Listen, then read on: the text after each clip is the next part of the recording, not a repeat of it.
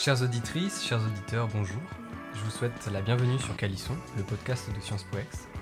Je suis Armand et je serai votre interlocuteur privilégié au cours de cet épisode. Je suivais il y a quelques jours la finale du Super Bowl, championnat de football américain, mais surtout parangon du show à l'américaine.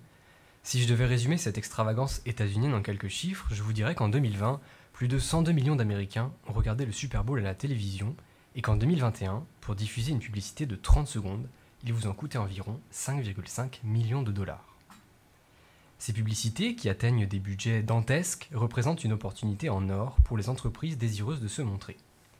Les films à gros budget n'échappent bien sûr pas à cette règle, à l'image de la bande-annonce de Doctor Strange 2, qui a été diffusée pendant la mi-temps. Les fans trépidaient d'impatience, et le moins que l'on puisse dire, c'est qu'ils n'ont pas été déçus.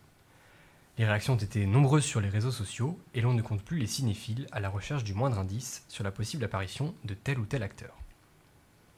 Mais alors, comment le cinéma, autrefois symbole d'une pratique artistique libre, éclectique, presque rebelle, semble-t-il s'être aujourd'hui transformé en une sorte de machine à fan service, avec la sensation constante de mettre en avant des films formatés avec les mêmes procédés narratifs? Le cinéma d'aujourd'hui interroge, questionne, et cherche à obtenir des réponses. Et justement, pour répondre à tout cela, j'ai l'honneur et l'immense plaisir de recevoir Maya, Oran et Mahana. Bonjour à vous. Bonjour. Maya, tu es présidente du club ciné de Sciences Po Ex. Oran, tu es responsable de son pôle réalisation. Et Mahana, tu es toi aussi fan de cinéma. Vous êtes euh, toutes les trois passionnées par le cinéma, vous vivez par et avec lui, mais c'est surtout une manière, peut-être, je crois, de donner un autre sens à votre parcours d'étudiante.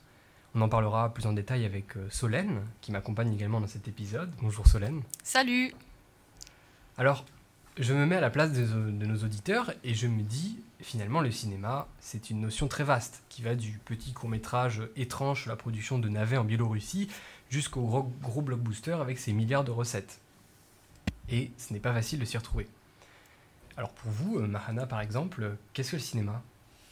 Alors, euh, je vais pas vous donner une définition euh, qui sortirait d'un dictionnaire. Je vais plutôt vous parler du cinéma, euh, ce qu'il est pour moi. En effet, moi, je suis fan de cinéma. Je voulais en faire ma carrière avant de rentrer à Sciences Po. Et pour moi, le cinéma, c'est en- entre autres deux choses. La première, bien sûr, c'est un art. C'est aussi du coup une passion, quelque chose qui unit les gens, que ce soit dans une salle de cinéma, que ce soit sur un canapé avec sa famille.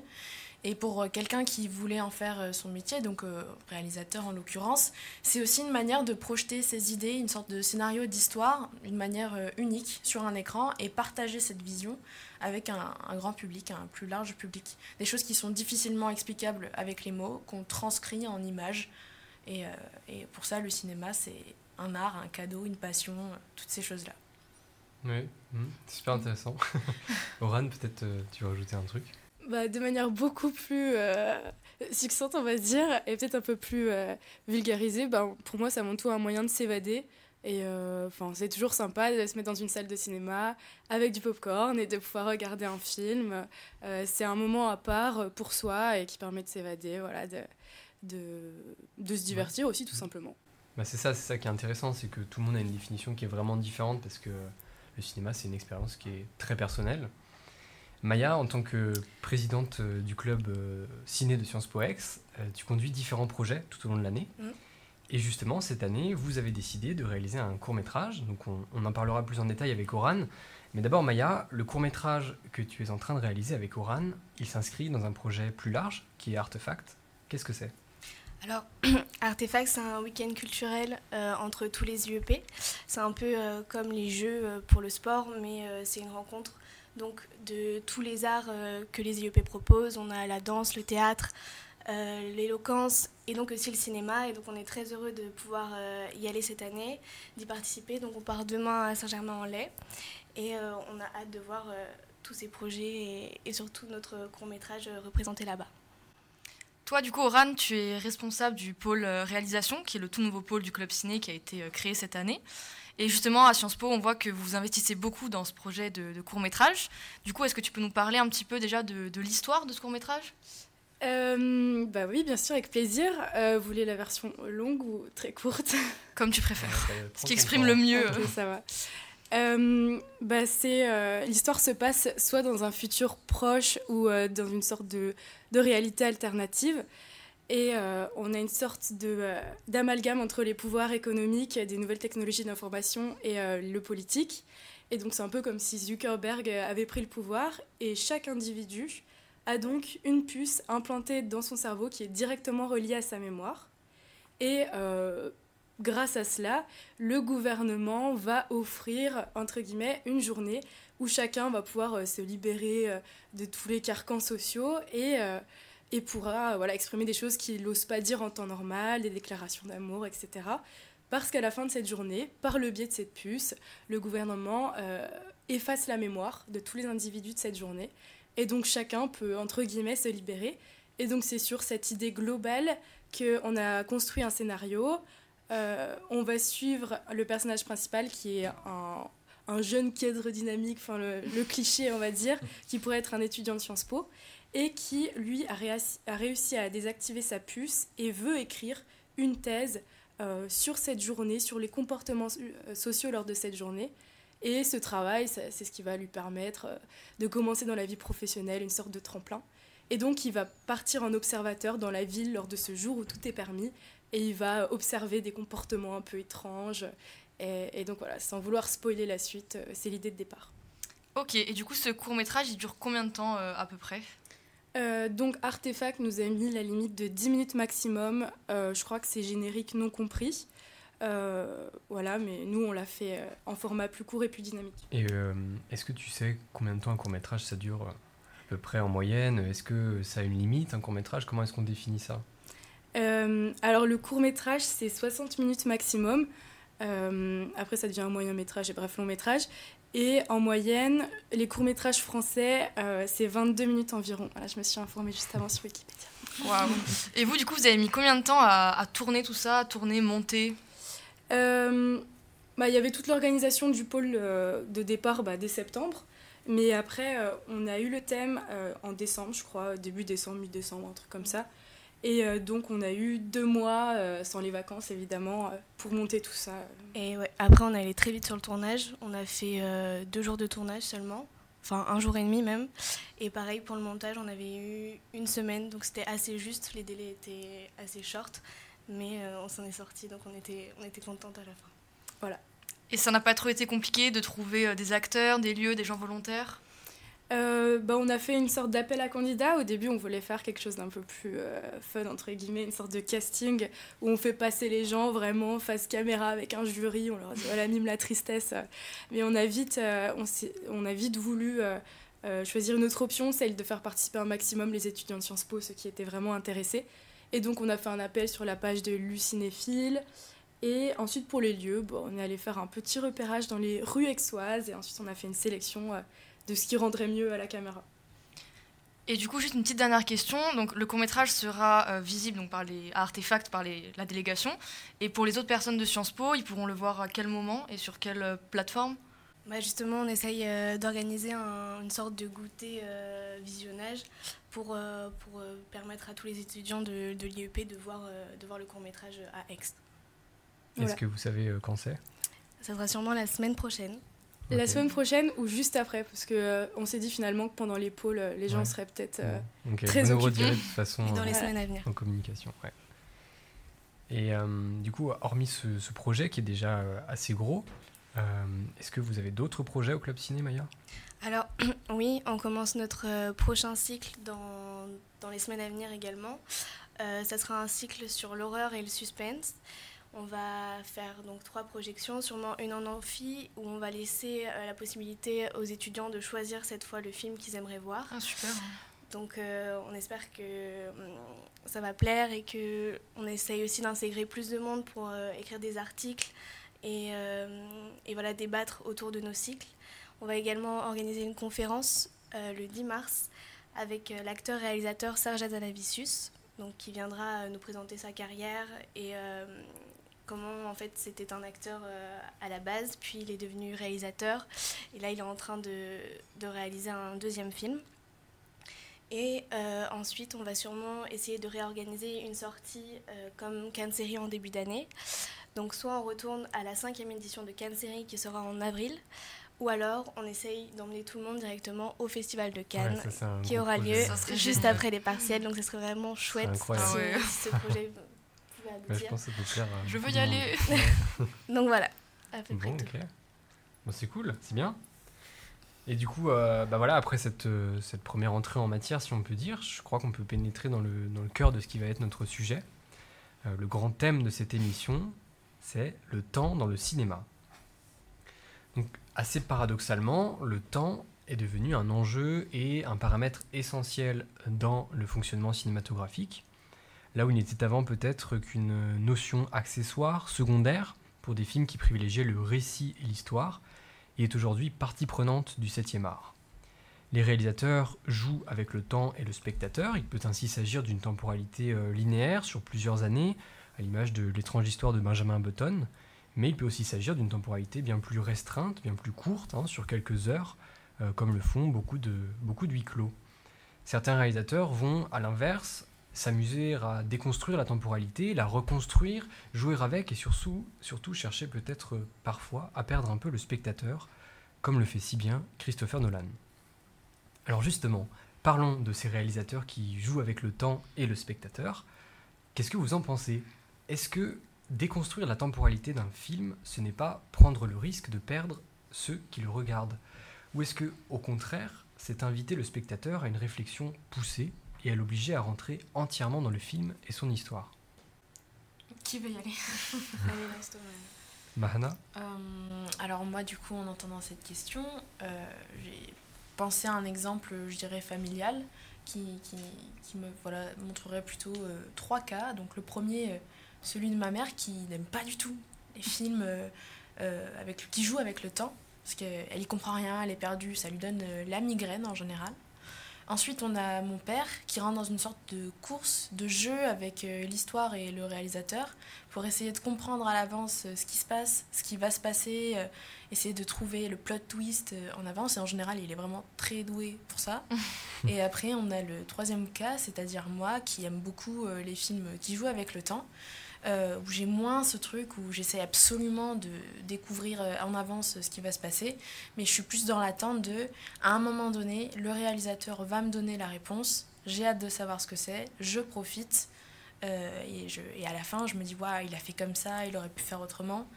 Et, euh, et voilà, je, crois qu'il y a trois, enfin, différentes approches possibles, probablement plus. Euh, mais moi, euh, je, je le vois comme ça.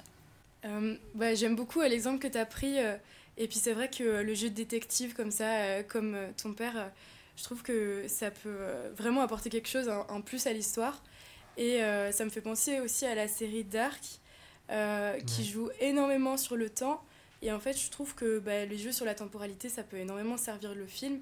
Si c'est justement l'histoire, en fait, c'est un jeu sur la forme qui va permettre d'étayer le fond et, euh, et faire une sorte de, de jeu de ouais, une sorte de jeu de passe-passe avec euh, avec tous ces différents euh, univers. Et il faut réussir à s'accrocher hein, parce qu'il y a certains films comme Tenet personnellement je me suis totalement perdue. J'ai eu du mal aussi. voilà mais euh, mais sinon euh, voilà si ça sert l'histoire et si l'histoire c'est justement un jeu de retour dans le temps dans le passé dans le futur à, à la dark euh, c'est ça a totalement sa place je trouve. Euh, Tu parles de, de Tenet, euh, Solène, euh, je sais que t'aimes bien Christopher Nolan. J'adore Christopher Ouais. Nolan. Du coup, toi, t'en penses quoi? Est-ce que est-ce qu'il est pas allé un peu trop loin, peut-être, avec euh, ce dernier film? Bah pour le coup, si on prend trois exemples de Nolan, donc Inception, Interstellar, si je dis pas de bêtises, et Tenet, je pense que le jeu avec le temps, il est un petit peu risqué. Parce que moi, par exemple, j'adore Inception parce que j'ai compris le fonctionnement, ce qu'il voulait montrer, etc. Donc j'ai adoré le, le plot twist final. Mais pour Interstellar et Tenet, j'ai eu beaucoup plus de mal parce que justement, j'ai pas spécialement compris où il venait en venir. Et je trouve que ça fausse un petit peu le, l'appréciation qu'on pourrait avoir du film. Moi, en tout cas, voilà, je, Interstellar, c'est pas forcément un film que j'apprécie parce que j'ai pas réussi à comprendre où il voulait aller. Donc le temps, c'est un peu risqué. ouais. Toujours pas Même aujourd'hui, alors que je l'ai vu quand j'étais très jeune et je l'ai revu il y a pas tant- il y a pas si longtemps et j'arrive pas à comprendre où il veut Ouais. aller quoi. D'accord. Bon, je t'expliquerai à la fin. Ok, ok. Justement, enfin, il y en a qui aiment bien, qui aiment bien ça parce qu'ils ne comprennent pas, tu vois. Alors que moi, non, il faut que j'ai une compréhension du, du film et de là où il voulait en venir. quoi. Ouais. Mais euh, Nolan, il avait fait un de ses premiers films, c'était Memento. Je sais pas si vous connaissez. oui, là, ouais. ouais, là, il mettait justement euh, plein de scènes dans le désordre. Mais vraiment, je pense que Christopher Nolan, c'est vraiment l'homme qui a déconstruit un peu la temporalité au cinéma. Et on n'a pas tellement d'autres d'autres exemples. Mais c'est vraiment intéressant de, se laisser porter, comme dit Mahana, de, découvrir et de voir comment ils vont nous surprendre. Et dans Interstellar, je trouve que c'est ça aussi, c'est de se laisser dans, l'espace, dans un peu une temporalité alternative qui vraiment, qui vraiment hyper intéressante avec euh, justement euh, ces temps beaucoup plus, beaucoup plus rythmés dans la vraie vie, enfin, quand, il, quand il est sur Terre et qu'ensuite il part dans l'espace, dans, dans, une autre dimension.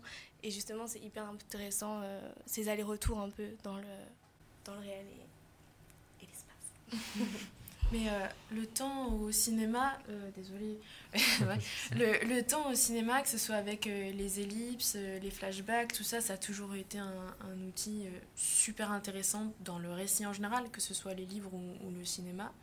Et, et j'ai l'impression que c'est un peu essentiel quand tu essayes de raconter une histoire dans le cinéma, de, de maîtriser ce temps-là. Donc jouer avec dans un film au cinéma, euh, enfin, dans ma tête, moi aujourd'hui, j'ai l'impression que c'est vraiment quelque chose d'essentiel de, quand tu penses à un film. Mmh. Voilà. Euh, du coup, moi je sais pas vous, mais quand je vois les, les, bandes annonces et plus généralement les films occidentaux de ces dernières années, je ressens un peu une certaine forme de, de frénésie rythmique, on pourrait dire, ou une extase de la vitesse, comme on dirait, où les cinéastes semblent jouer avec le temps, avec un montage qui est de plus en plus euh, saccadé. Comment expliquez-vous le fait qu'il y ait de plus en plus de cuts aujourd'hui? Est-ce que c'est parce que euh, notre attention a diminué ou est-ce que c'est pour montrer le, plus de choses possible Vous en pensez quoi? Bah, montrer le plus de choses possible, je sais pas si c'est toujours la meilleure euh, stratégie. Souvent, enfin moi je connais pas mal de personnes qui regardent plus les trailers parce que justement ils ont peur d'en voir trop dans le trailer. Euh, et après moi maintenant j'ai un truc, je me rends compte comme tu le disais que la plupart des trailers ils ont tous un peu la même tête la même musique qui fait pain, une image, pain, une autre image. Et maintenant, ça me fait rire. Et ce que je préfère, moi, c'est les, les, trailers qui, qui, changent de schéma, qui trouvent un truc plus original pour raconter euh, bah, leur film en peu de temps. Donc, euh, bon, c'est vrai que ça s'est vraiment généralisé et je sais pas si c'est euh, pour, pour, le meilleur. T'as un exemple d'un trailer comme ça, comme tu dis, qui, qui, change un petit peu de, les codes? Alors là, tout de suite, non, mais j'ai juste. Enfin la majorité des films euh, américains, enfin euh, mm. voilà, les Marvel, sont comme ça, ça l'écurie Marvel et tout, euh, un peu ça. Et pour moi, c'est un phénomène plutôt occidental, tout ce qui est mm. cut, enfin c'est très à l'américaine, justement, dynamiser, essayer de raccrocher notre attention, comme tu disais Solène, parce que bah, je pense que très simplement notre attention baisse de plus en plus, surtout avec les réseaux sociaux, les écrans, on est habitué, par exemple sur TikTok, à ce que ce soit rapide, et, euh, enfin. Pour moi, on a de moins en moins de capacité de concentration déjà. Et euh, ça serait plus dans tout ce qui est le cinéma euh, asiatique qui maintient un peu cette tradition, peut-être de l'action plus longue, ou ouais, c'est ça, des, plans qui durent plus longtemps, tandis que bah, chez nous, voilà, il faut, il faut que ça aille, quoi, sinon on n'est plus là. Oui, il y a plein de films sortis récemment qui sont découpés en chapitres. Je pense notamment à The French Dispatch de Wes Anderson ou encore euh, Julie en 12 chapitres justement, où euh, voilà, voilà, on, rythme le, on rythme le film pardon, par euh, des séquences avec un chapitre d'ouverture, un chapitre de, de, conclusion, où du coup on amène vraiment le spectateur à ne pas se perdre dans le film. Et d'un côté, ça dynamise, ça, pardon, ça rend le film plus dynamique, mais je trouve ça dommage parce que justement, le spectateur il est face à la temporalité, il peut pas l'oublier. Il est obligé de, par exemple, même s'il est pris dans le film, il est obligé de savoir qu'on arrive déjà au dernier chapitre. Et du coup, ça le rappelle directement à, à cette temporalité, justement. Il peut pas se perdre euh, et regarder le film euh, comme si euh, il, il, Je sais pas comment dire ça. Mais. Ouais, ça pose un cadre, en fait. Voilà. Et donc, je pense que c'est un peu pour reprendre aussi le, le rythme des séries, peut-être, qui sont des des formats plus courts et donc euh, moins longs et plus dynamiques. Et je trouve que c'est dommage d'un côté d'imposer ce, ce, rythme au film parce que justement, bah, voilà, ça ne permet pas aux spectateurs de se plonger complètement du début à la fin dans l'histoire euh, sans s'arrêter. C'est intéressant ça parce que tu dis que les films sont peut-être plus longs mais que hum, les, euh, les scènes sont raccourcies. Et moi je vais souvent au cinéma et je me rends compte en fait que oui les films sont beaucoup plus longs. Je sais pas si c'est il y a que moi qui ai cette impression, mais euh, il y a quelques années, les, les, films, ils duraient environ une heure et demie et tout le monde mm. était très content. Et aujourd'hui, j'ai vraiment l'impression que l'industrie cherche à faire des films qui sont toujours plus longs. On se souvient de Dune en septembre 2020 2021 et ses 2h35, euh, du dernier James Bond avec ses 2h43, du Spider-Man avec ses 2h30, etc., etc., etc. Pourquoi, en fait, est-ce que les films ils deviennent à rallonge? Est-ce que c'est peut-être, du coup, pour rivaliser avec les séries? Ouais, j'étais en train de me dire qu'il y avait peut-être un côté euh, un peu spectaculaire. Aujourd'hui, on a de plus en plus de moyens techniques, euh, d'effets visuels. Et euh, bah, peut-être que c'est juste une manière de, montrer le plus grand parangon possible de toutes ces techniques et, euh, et, et de donner une sorte de, masterpiece de, gros, de gros pavés, de, trucs de, plein de stimuli, on va dire, visuels et, et sonores. Ça peut être ça, hum, je sais pas. Euh, après, euh, comme tu disais Armand, euh, c'est une impression que t'as, enfin, t'as l'impression que les films durent plus longtemps. Moi, j'avais lu un article qui disait que c'était pas juste une impression. Après, c'est surtout les, les grands films, les blockbusters qui sont plus longs. Je crois qu'il y a des films qui sont toujours plus courts quand tu regardes. Mais mais c'est vrai que les films qu'on nous, on a tendance à voir le plus sont à rallonge pour toutes les bonnes raisons que vous avez déjà énoncées. Euh, et puis il y a ce format de maintenant, c'est les deux heures en fait. Avant c'était ouais 1h30. Maintenant c'est vrai qu'il y a peu de films qui sont euh, en dessous euh, des deux heures, notamment selon l'article que j'avais lu. Moi, j'avais vu justement que voilà, la durée d'un long métrage, c'est entre une heure et demie et donc, c'est normal au final que, que le film dure deux heures. C'est peut-être juste que maintenant, avec la rapidité des réseaux sociaux, des vidéos qui vont vite, on, a, on est peut-être plus habitué à un moyen, un moyen métrage, par exemple, qui, qui permettrait aux gens d'aller plus vite. Parce que tout simplement, avec la, la société qui va de plus en plus vite, peut-être que le, court, le long métrage est moins, moins adapté ou alors on l'accepte moins. Et je pense que dans, dans ces films à rallonge, comme, euh, comme tu dis Armand, c'est plus euh, voilà, des films blockbusters avec un énorme budget et donc on peut pas faire une scène d'action euh, qui coûte euh, des millions d'euros euh, juste en 5 minutes. Et c'est vraiment ces films-là, parce que ce que tu as cité, c'est que des énormes productions, James Bond, Spider-Man. Et donc je pense que c'est juste ces films-là qui sont vraiment à rallonge, justement avec tout le budget qui est développé autour, alors que d'autres... D'autres films, par exemple des films d'auteur ou le cinéma français, restent plus dans, dans un long métrage classique, euh, type 1h30, entre 1h30 et, une- et 2h. Ouais, C'est ça, c'est vraiment pour montrer tout ce qu'on sait faire, euh, un condensé. ça. euh, ouais. Mais d'ailleurs, en tant que fan de cinéma comme Armand, on va souvent au cinéma à Aix et on voit que par exemple au Mazarin, qui présente plutôt des films d'auteur, les films durent ouais, 1h30 environ, alors qu'au Cézanne, c'est plus des gros blockbusters donc qui durent, comme tu as dit Armand, 2 Ouais, heures, c'est voire même plus, vraiment. Et on voit, ouais, la différence, elle est, elle est flagrante. Bon, du coup, le temps, ça reste avant tout une notion qui est, très personnelle, très individuelle. Et au cinéma, le ressenti du temps qui passe, il va dépendre de la façon dont le spectateur s'imprègne du film et l'interprète en fonction d'un certain contexte ou de ses émotions sur le moment. On se souvient tous d'un film qui nous a semblé durer une éternité alors que la personne à côté a adoré et au contraire euh, n'a pas forcément vu le, le temps passer. Qu'est-ce que vous en pensez? De quoi, de quoi dépend finalement le ressenti du temps qui passe quand on regarde un film? Est-ce que le regarder au cinéma plutôt qu'à la maison, ça va faire passer le temps plus ou moins vite? Bah, je pense que le ressenti dépend vraiment euh, de chacun, des goûts euh, et aussi de la patience euh, de certains individus plus que d'autres. Mais, mais aussi, je pense que voir un film en salle est beaucoup plus prenant que le voir chez soi. Euh, c'est un peu comme euh, le télétravail, euh, on arrive mieux et on est plus concentré quand on est vraiment dans, les, dans de bonnes conditions et la salle de cinéma est faite pour ça et c'est et c'est juste génial de se laisser porter par un film assis dans un bon fauteuil. Et donc je pense que, que le rôle de la salle de cinéma est vraiment important et c'est dommage justement aujourd'hui que, que ce format-là se perde un peu.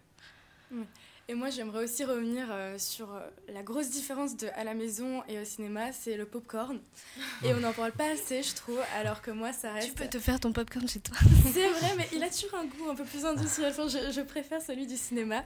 Et euh, bah, quand il n'y avait pas le, le popcorn ces derniers temps à cause du Covid, je vous avoue que c'était totalement différent pour moi au niveau de Ouais. mon expérience.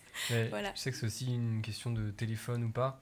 Moi, quand je regarde un film à la maison, en fait, je suis très souvent sur mon téléphone et j'ai l'impression que les films ils sont super longs. Alors qu'en réalité, c'est pas le cas, c'est juste que je suis pas imprégné dedans.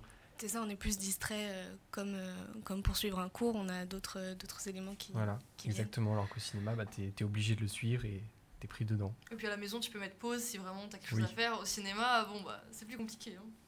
C'est ça.